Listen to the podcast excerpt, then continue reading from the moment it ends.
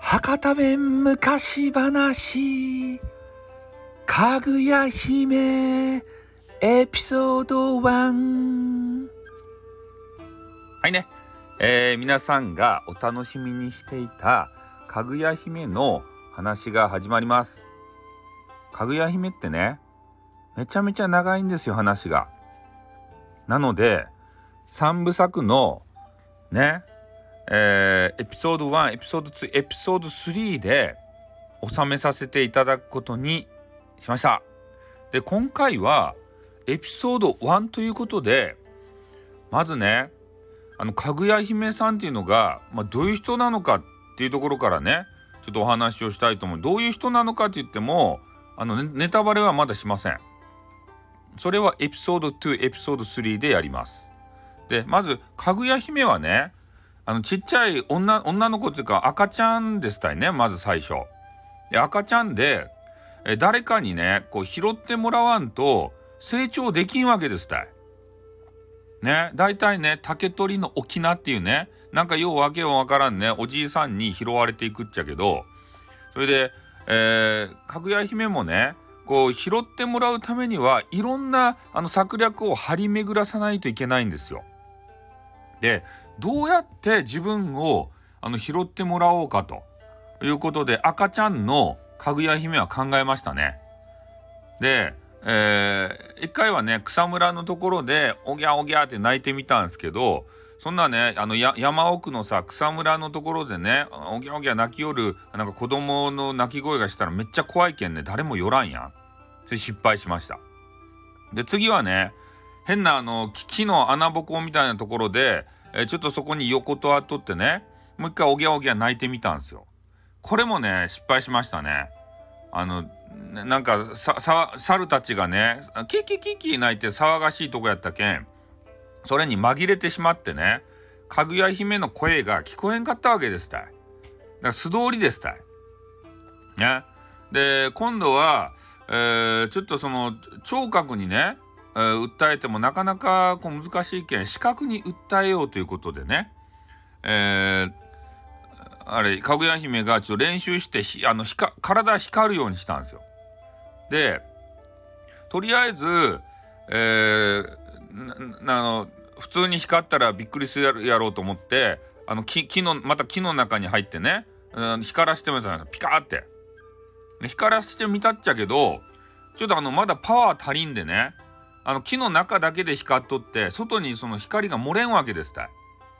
でその光がねあの他の人に届かんかったけんもうみんな素通りでしたいね。いやーまたやらかしたと思ってかぐや姫が反省したんですよ。で今度はじゃあこの竹の中に入ってやってみようかって。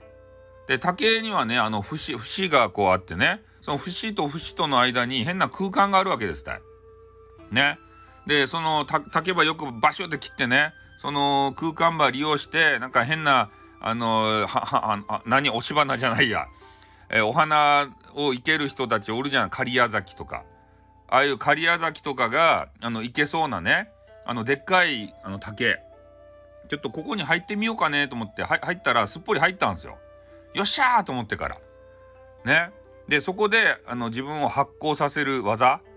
えー、竹の外にも光が漏れるような技をね、えー、ちょっと得得したかぐや姫が一回光らせてみたんですよあの光を。じゃあ外に光がピカーってあの漏れていってねよっしゃーこれでやっと拾ってもらえるばいって思ったんですよかぐや姫。それで一回ねあ1回じゃないもう2回も3回もそれ試したんですけどなかなかねこの光に気づいて、えー、拾ってくれる人がおらんわけですたい。ねそのその、まあ、気づいたっていうのは他のお話のとこに入っていったんですよ。あの桃太郎の話とかにね。で桃太郎の話とかに入っていってその竹やぶの中でねちょっとピカって光らせてみたんですけどあの桃太郎はさちょっとあの桃から生まれた桃太郎はどげんかせんといかんけんねおじいさんが忙しいわけですって話の中で。だけどその竹が光っとろうが何しようがそれに構うことができんわけですって。で残念ながら。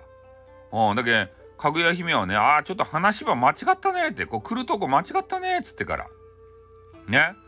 そういう、えー、昔話のあの主人公がおらんとこに行かんとこれは拾ってもらえんばいと。いうことでね、えー、何の波風も立ってないようなおじいさんをこうのところを選んでね。土地を調べ住民基本台帳で調べてマイナンバーとかも駆使してね。あの今マイナンバーの連携があるけんあのマイナポータルとかもねピャーってこうあれパソコンで見て検索してね調べてからあこの自治体はよかですねとこの自治体にはまだえー、そのね浦島太郎とか桃太郎とか金太郎とかねそういうスーパースターがおらんけんここはあのかぐや姫の私が、えー、のし上がっていけるチャンスがある場合ねということでね、えー、そこでちょっと竹馬光らせることにしたんですよ。うん、でやっとね、えー、竹を光らせて、えー、今度拾ってもらえるというようなね、えー、お話に進んでいくんですけれどもそれはまた別のお話続く。